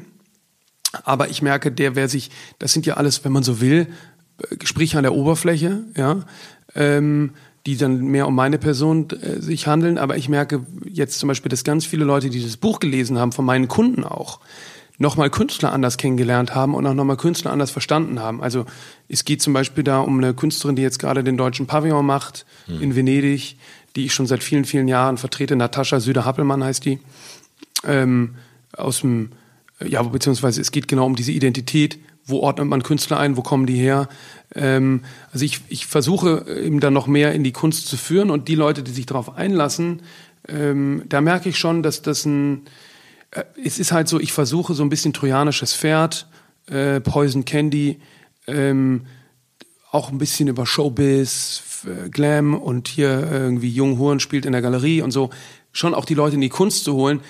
Die Auseinandersetzung damit der Kunst selber ähm, ist, wenn es einen interessiert, überhaupt nicht spröde und langweilig, aber die anderen, die sagen dann, ey, es hat sich viel geiler angehört, äh, ist ja nur eine langweilige Ausstellung jetzt. Äh, Für den, den kann man halt dann, ist es dann doch nicht das Richtige für die. Aber ich habe schon das Gefühl, dass, dass es vor allem auch viele gibt, die sich jetzt anfangen zu trauen, zu fragen, äh, warum ist es so? Ich habe jetzt gelernt, es wird einen Grund geben, warum der äh, oder die Künstlerin das so und so macht. Und das habe ich schon das Gefühl, dass mein sozusagen missionarisches Ziel erreicht ist und ähm, da eine höhere Auseinandersetzung mit stattfindet. und dadurch dann, Saison. Saison. Soll ich das schneiden, Johann? Nein. Soll ich, Das ist eine gute Auseinandersetzung. Ähm, wo wollte ich? Ich wollte noch woanders hin. Ich wollte noch mal zu den Künstlern kurz zurück.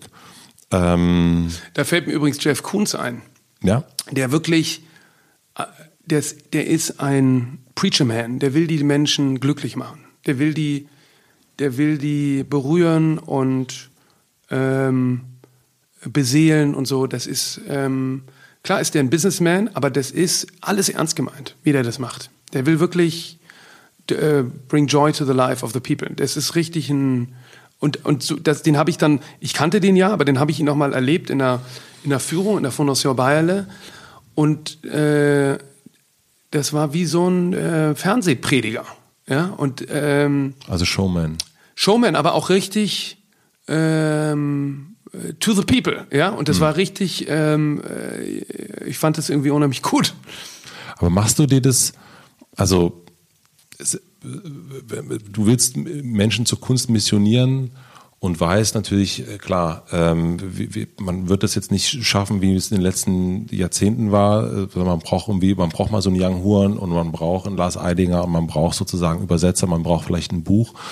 Ähm, machst du das mit einer mit einem Plan, mit einer Strategie, setzt du dich hin und sagst, ähm, also du denkst über sowas wie ein Café nach, das hat ja auch einen Grund, warum du darüber nachdenkst. Ne, da in der Gegend gibt's nicht so viel. Es wäre doch ganz schön, wenn man da einen guten Ort hat und dann gucken sie vielleicht noch eine Galerie vorbei, dann können sie noch am Museumshop vorbei, kaufen sich noch eine Mütze äh, und so weiter und so fort. Also das, Ja, das ist zum wirkt ja Beispiel- sehr rund und, und aber wirkt, ähm, also mir ist gar nicht klar, wie sehr das Kalkuliert ist. Ja. Nee, das ist, also das will ich zum Beispiel gerne machen, weil ich finde, dass es wichtig ist, noch einen Ort des Austauschs zu haben, weil ich das von mir selber kenne, dass ich früher immer irgendwo an Orte gegangen bin, äh, um mir Sachen anzuschauen, aber das dann auch gut fand, da noch zu sein, weil da lern- lernte man dann andere Leute kennen, die sich für ähnliche Sachen interessiert haben. Und, ähm, und irgendwie, wir Menschen wollen ja kommunizieren und, und uns austauschen.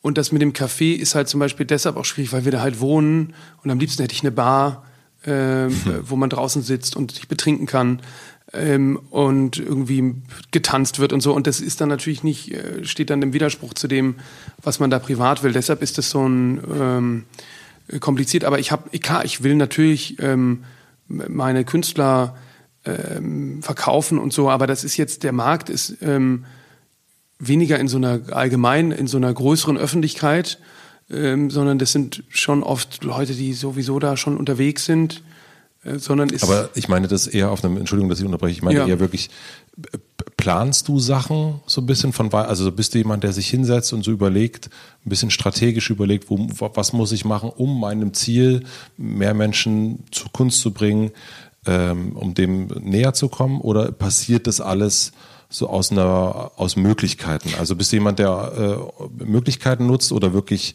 äh, Wege, Nee, nee, ich plane, ich plane, äh, ich plane nicht Baut. so, ich plane nicht so viel und bin auch nicht so. Das ist, wie, wie man eben weiß, wir haben, uns fehlt eben ein CFO, wir haben keine Finanzplanung, zum Beispiel überhaupt gar keine, sondern es ist ähm, alles intuitives Bauchgefühl und es geht nicht mehr, weil wir Millioneninvestitionen fahren und wir sind aber im Blindflug. Also wir haben natürlich Steuerberater und so, aber der kommt auch nicht hinterher. Äh, Das ist nichts, also aber was ich zum Beispiel in diesen ganzen Podcasts gemerkt habe, ist, sich die Frage zu stellen, warum macht man das eigentlich? Und das habe ich dann sehr klar jetzt nochmal verstanden, warum ich das alles überhaupt mache. warum? Um die Kunst unter die Leute zu bringen. Um, um die, Kunst quasi mit den Menschen zu teilen. Auch wenn sich das total komisch anhört. Äh, ähm, weil man, wenn man irgendwo rauf muss man es ja runterbrechen. Ähm, und das ist es. Also, weil was anderes ähm, äh, wüsste ich nicht, was es sein soll. Ich glaube, irgendeiner deiner Podcasts hat auch dazu beigetragen, wo es um diese Frage ging. Äh, was, warum macht man eigentlich überhaupt irgendwas? Man macht ja nicht irgendwas, um Geld damit zu verdienen. Wenn ich was machen würde, nur um Geld damit zu verdienen, dann würde ich ähm, mein Bruder zum Beispiel, der ist jetzt äh, High-End äh, im Kunsthandel unterwegs. Der macht keine Galerie mehr richtig. Da hat er sich immer mehr zurückgezogen, sondern der sucht jetzt für Kunden Top-Werke. Ähm, aber selbst das ist nicht nur geldmotiviert, sondern weil er einfach die äh, großartigsten Sammlungen mit zusammenstellen will. Also es ist, ich glaube, keiner macht irgendwas nur wegen dem Geld. Oder zumindest äh, so, sollte er es nicht tun. Ne? Ähm, sondern für mich ist es so, dass ich wirklich äh, eine Freude daran habe, ähm, zu sehen, wie viel, ähm, wie, wie, dass wir schaffen, dass Leute sich irgendwie immer mehr damit befassen. Und ich sehe auch aus dem Kunstbereich jetzt, dass viele das kritisch sehen, also auch überhaupt die, die Popularisierung der Kunst. Ähm, und das verstehe ich zum Teil auch, aber ich glaube, es ist, äh, das sind, die Dinge sind immer gut und schlecht. Das bringt immer gute und, und, und schlechte ähm, äh, Seiten mit sich. Ähm, aber im Ganzen ist es, glaube ich, ein, ein Gewinn für uns alle. Du hast ganz am Anfang gesagt, als es darum ging, diese ähm, Galerie zu machen, also auch so in so jungen Jahren zu machen, ging es auch so ein Stück weit um deinen Bruder und es ging um, um auch Anerkennung. Hat sich das gefüllt? Also hat sich dieser, dieser Bedarf nach Anerkennung ähm, ist das, ist das, ist der Rucksack jetzt gut gefüllt, dass du sagst, ach, jetzt ist eigentlich gut, jetzt, ähm, jetzt brauche ich das gar nicht mehr so sehr oder, oder auch dieses natürlich äh, Anerkennung, dass du das schaffst, dass du das kannst, äh, dass du jemand sein kannst, der auf eigenen Beinen stehen kann?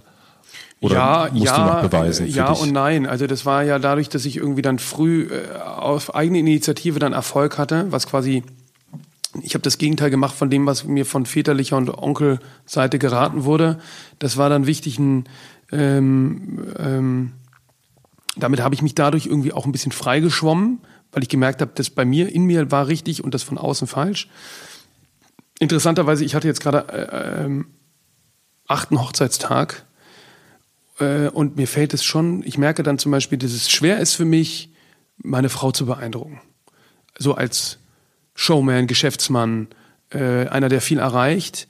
Und ähm, weil die kennt mich natürlich, ja, und äh, der kann ich jetzt nichts mehr vormachen. Ähm, und das ist zum Beispiel, ähm, also ich würde sagen, es ist, es hat sich ein bisschen, es hat sich ein bisschen, also es ist schon ein bisschen befriedigt so. Ähm, aber ich suche ja auch dauernd äh, neue Herausforderungen, in denen ich dann also das muss ich dann schon sagen. Dann ich, bringst das Buch raus äh, und dann guckst du natürlich schon, wo ist es? Äh, ähm, hat es in die Bestsellerliste geschafft oder hat es nicht und so. Also ähm, da will man schon, man will schon gewinnen, aber ähm, aber nicht mehr gegen jemanden wahrscheinlich bei dir, oder? Sondern für dich selber. Auch gegen war eh nicht. Naja, aber gegen am Anfang war es ein bisschen Bruder, Bruder, meinst du? Oder natürlich auch. Ich glaube, wir waren beide so ein bisschen unserem, unser Vater wollte das ja gar nicht, dass wir das machen. Ich habe das ja vor ihm dann ferngehalten. Äh, und dann habe ich gemerkt, er fand es dann doch toll mit meinem Bruder. Dann wollte, also ich wusste auch nicht so richtig, was ich sonst machen soll. Ähm, und wollte schon die Anerkennung vom Vater. Die kam dann irgendwie, äh, die kam dann aber auch irgendwie nicht so richtig. Und sie ist jetzt, obwohl selbst jetzt macht er die Ausstellung da, was natürlich eine Anerkennung ist, aber irgendwie kritisiert er mich trotzdem die ganze Zeit. Er kann irgendwie nicht anders. Ähm, und wie begegnest du dem? Naja, ich habe den ja akzeptiert, wie er ist. Also der ist halt so, wie er ist. Ähm, und er hat ja auch recht mit dem, was er sagt, oft. Also er, er äh, aber das ist, ähm, ähm, das ist irgendwie, wenn ich jetzt dir sagen würde, sag mal immer diese Veranstaltungstipps, äh, muss das denn sein? Mhm. Was willst du dazu sagen? Das ist nun mal das, was du machst. Du machst ja auch noch andere Sachen, aber es muss ja irgendein ähm, ähm, ähm, das ist irgendwie einem Bäcker zu sagen, äh, also irgendwie, äh, die Torte ist toll, aber die Brötchen müssen immer diese Brötchen hier sein. Ähm, wo ich irgendwie denke, na gut, okay, der äh, hat das Prinzip Galerie halt vielleicht nicht verstanden.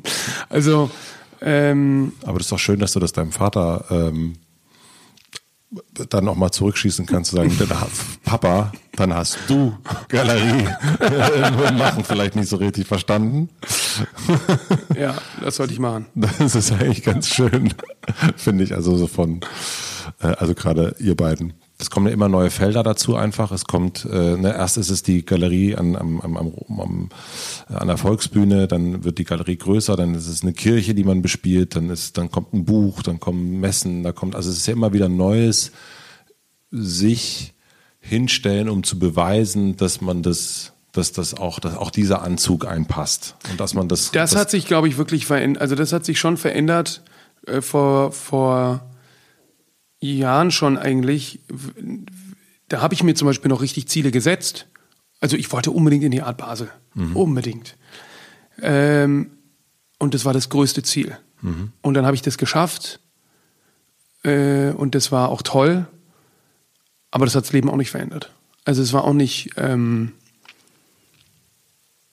also das, die, die, die Probleme mit den Künstlern blieben die gleichen. Das, ähm, ähm, das also es war nicht, es war nicht, ähm, das hat sich, das war, hat's nicht, hat's nicht getan. Und dann war es eher fast irritierend, weil ich dachte, was ist denn jetzt? Du hast das, und das fand ich ganz interessant, bei dir in der Schule, ähm, das hast du in, in einem Interview erzählt, dann, dann ging es unter anderem auch darum, dass ihr Ski fahren musstet, obwohl ihr nichts gesehen habt und euch, du musstest auf dem Pferd sitzen ja. Äh, und das ähm, hinterherrennen. und das ist ja aber auch etwas, was einem so, wie man so Vertrauen in sich selbst genau. äh, trainieren kann. Ja. Und ähm, nun bist du in der Situation gewesen, dass du das trainiert hast durch deinen Unfall oder trainieren musstest, weil die Schule das auch noch äh, vorgegeben hat, dass ja. du das musst. Ja.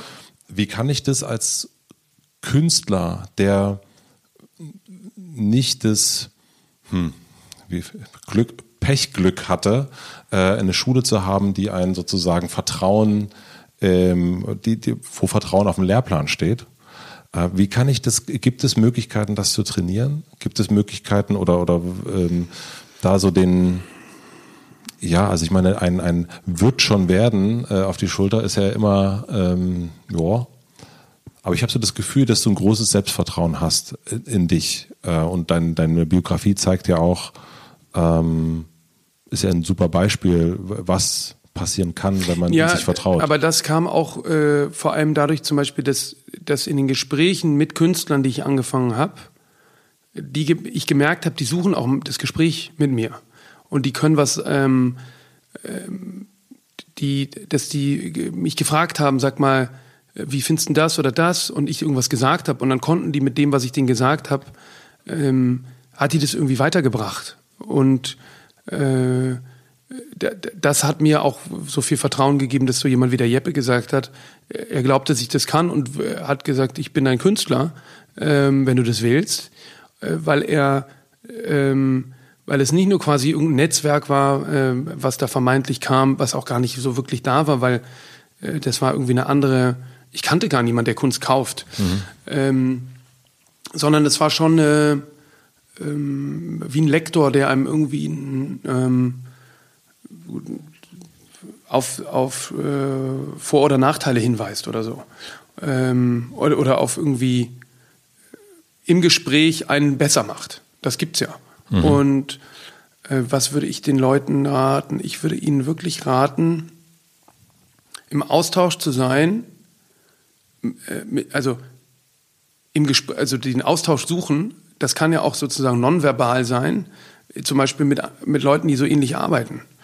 Und wenn du irgendwas in irgendeinem Bereich arbeitest und jemand anders arbeitet in demselben, dann setz dich mit dessen Arbeit auseinander, weil das bringt dich von mal. Das habe ich ja auch gemacht. Ich habe zum Beispiel genau geguckt, wie haben, wie, wie machen irgendwelche anderen Leute ihre Galerien? Habe ich genau angeguckt. Mhm. Äh, ähm, genau gesehen, wie gerade in New York habe ich dann gesehen, viele von denen hatten lauter Malerpositionen, wo ich das Gefühl hatte, zu denen stehen die gar nicht richtig, sondern das waren quasi ähm, die waren da, um, um, um, das, um das Geschäft quer zu finanzieren oder so. Also ich habe quasi ganz genau geguckt und analysiert, wie macht wer was. Ähm, und dann irgendwie in den Austausch gehen. Aber ich meine, Selbstbewusstseinstraining ist das natürlich auch nicht. Mhm.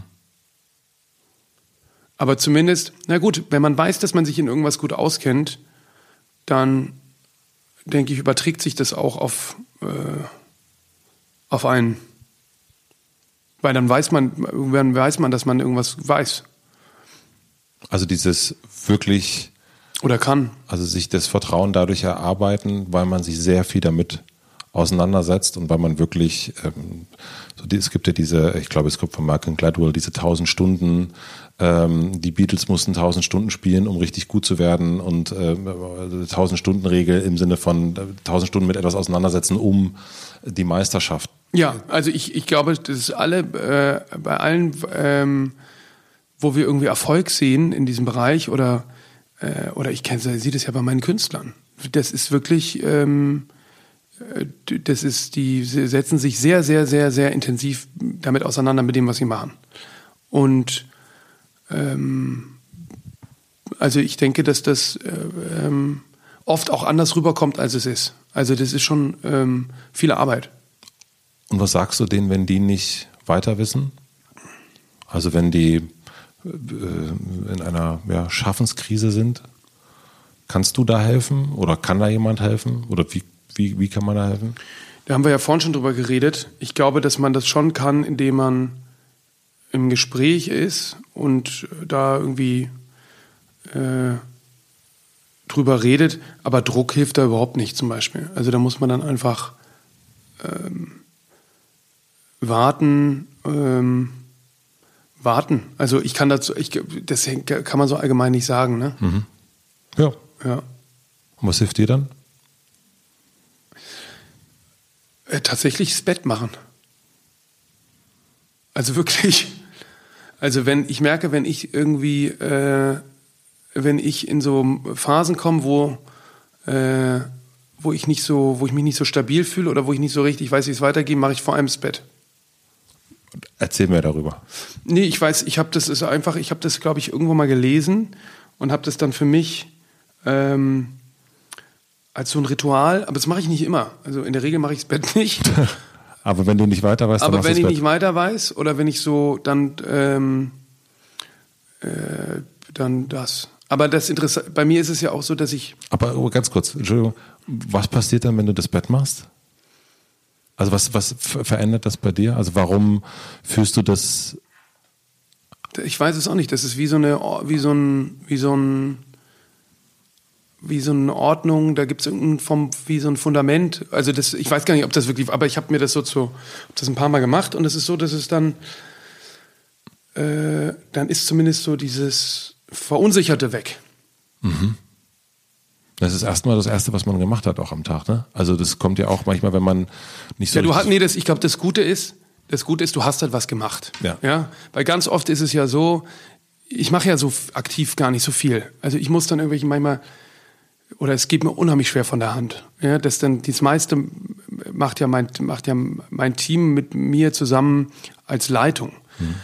Ähm, oder, oder irgendwie vielleicht will auch mal jemand nichts von mir. Ja? Mhm. Dass gar kein Künstler irgendwas von mir will und sagt, sag mal, äh, wie mache ich das? Findest du das oder das besser für die und die Ausstellung oder das und das Projekt?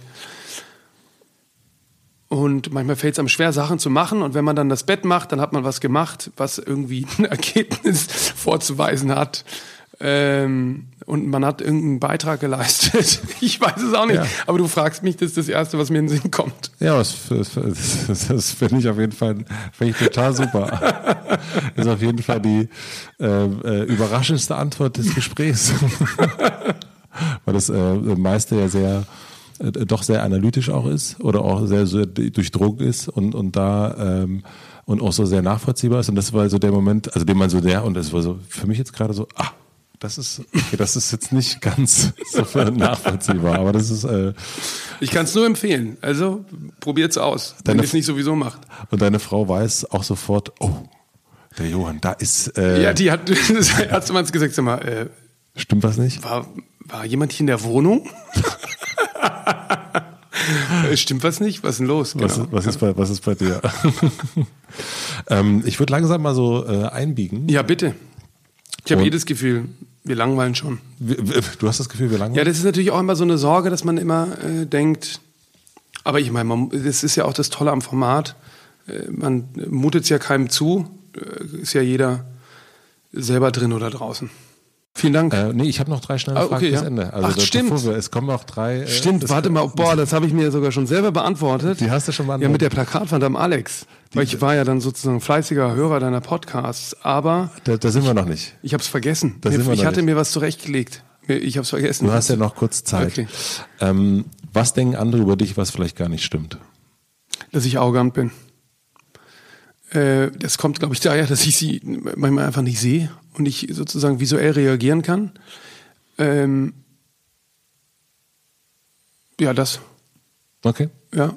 Du hast, ähm, das fand ich total schön, in deinem Buch ganz viele andere Bücher empfohlen mhm. ähm, und immer wieder äh, ähm, ja, her, äh, hergenommen. Und was würdest du mir als Buch empfehlen, wenn ich nach, wenn ich frage, wie man, so wie könnte ich eine Schwäche zu einer Stärke machen? Ähm, und dein eigenes Buch darfst du nicht empfehlen. Ähm, was würdest du mir da empfehlen? Ähm, eine Schwäche zu einer Stärke machen. Äh, warte mal kurz. Ähm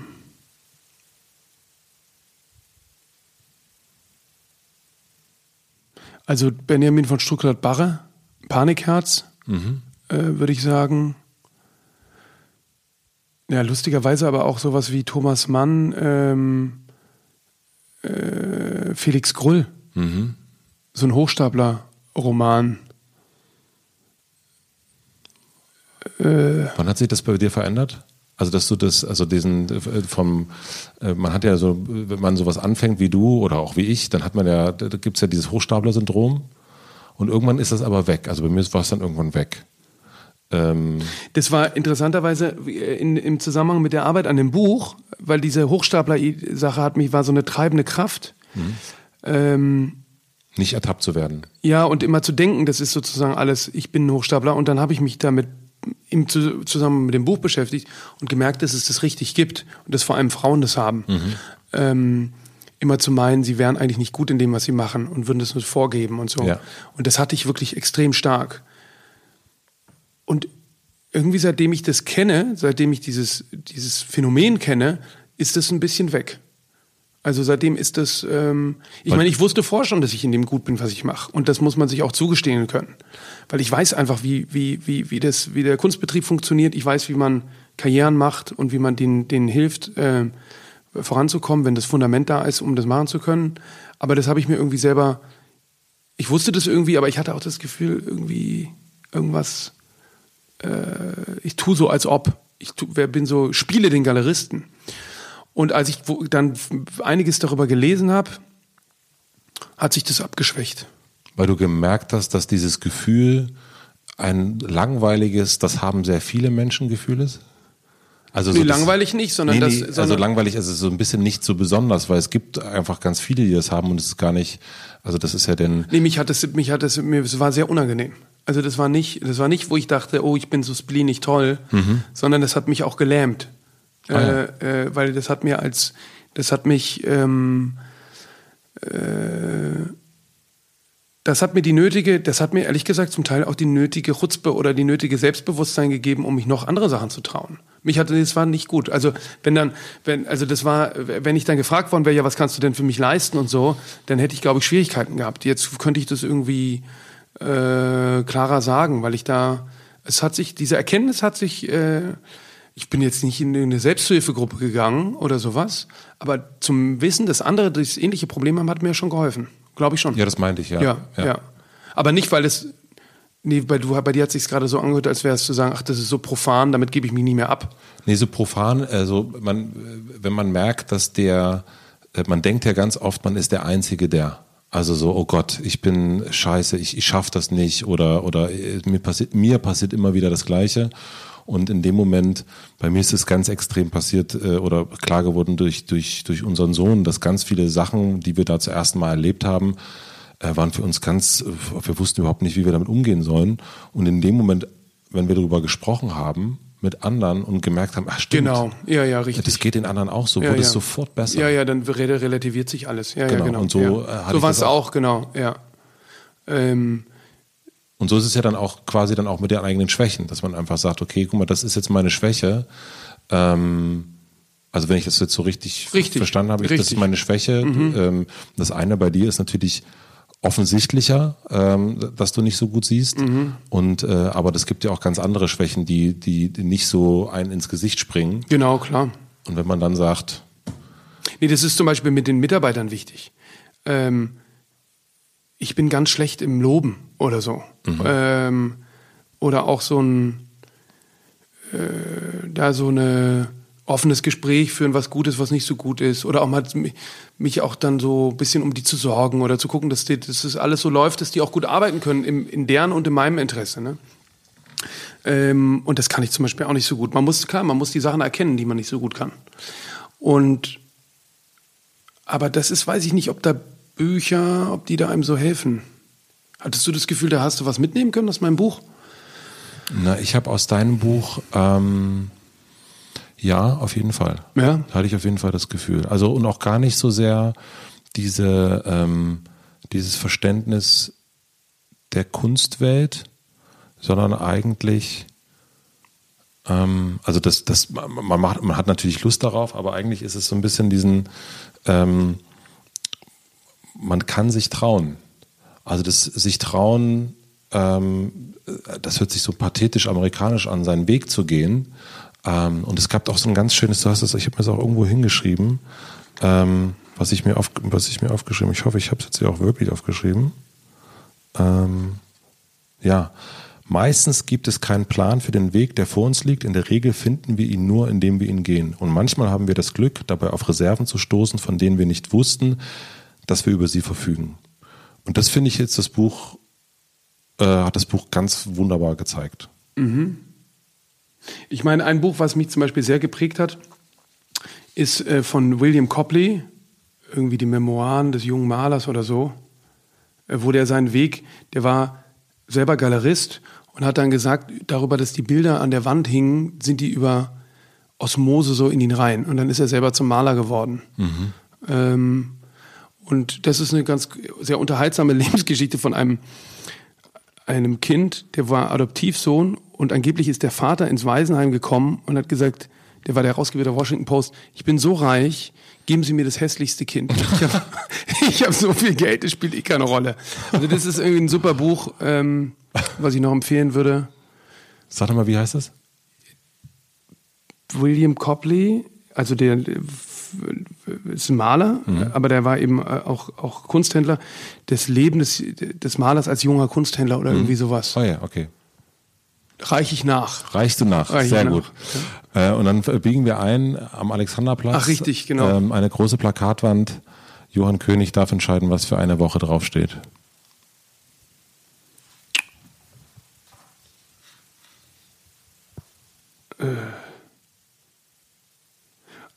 Ein, ein Plakat, eine Woche.